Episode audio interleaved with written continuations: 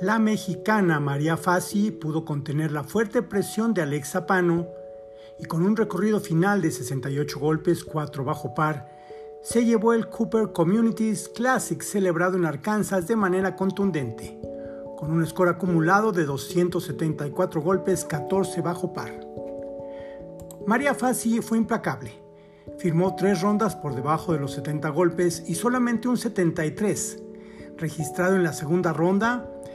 Sin embargo, nunca perdió el liderato del torneo.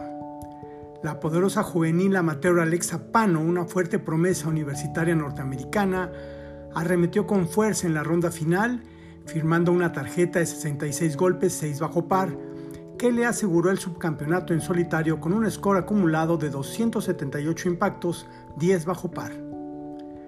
María respondió a la expectativa que la había señalado como una fuerte favorita para llevarse el título, lo que finalmente sucedió de manera sensacional. Al final, la hidalguense jugó un nivel superior de juego y alejándose del resto de sus competidoras por medio de potentes tiros de salida y un delicado toque alrededor de los greens, hizo la hazaña. Sus parciales de 64, 73, 69 y 68 fueron inalcanzables para el resto y así se escribió la historia. Kelly Wally, quien salió como la adversaria más cercana a María Fassi, solamente pudo anotar una vuelta de 72 par de campo que le valió un empate en tercer lugar con un score de 281, 7 bajo par. La también mexicana Fernanda Lira no logró avanzar posiciones al anotar un 73, 1 sobre par, y terminó en el décimo tercer lugar con un score de 289 golpes, 1 sobre par. Brenda González, por su parte, también anotó 73 golpes y finalizó en el lugar 16 con 293 impactos, 5 sobre par.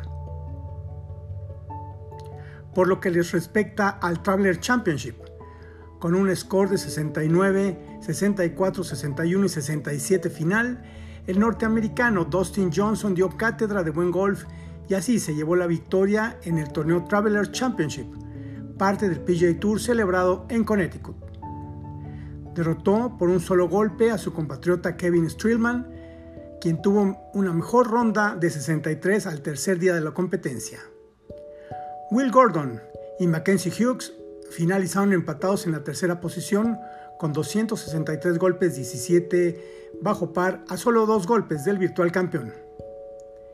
El golfista profesional mexicano Abraham Anser no logró anotar la vuelta que necesitaba en la última ronda, sin embargo concretó así la cuarta ronda bajo par para el campeonato, que lo ubicó empatado en el duodécimo puesto con 13 bajo par tras haber firmado una tarjeta de 69 golpes, 1 sobre par. Sin jugar su mejor golf, Anser se consolidó como el mejor latinoamericano del momento y por ahora se mantiene dentro de los primeros 11 en la clasificación de la FedEx Cup. Dustin Johnson estaba como único líder jugando el hoyo 16, con ventaja de dos golpes sobre un persistente Kevin Streelman, quien estaba estacionado en 18 bajo par jugando el hoyo 17. Prácticamente era una lucha feroz en la recta final de torneo entre dos, Johnson y Streelman. Por su parte, Brendan Todd, quien jugó en el grupo final con Dustin Johnson, sobrellevó el dolo hasta el hoyo número 12, en donde tropezó estrepitosamente con un triple bogey, donde colapsó en la disputa del título.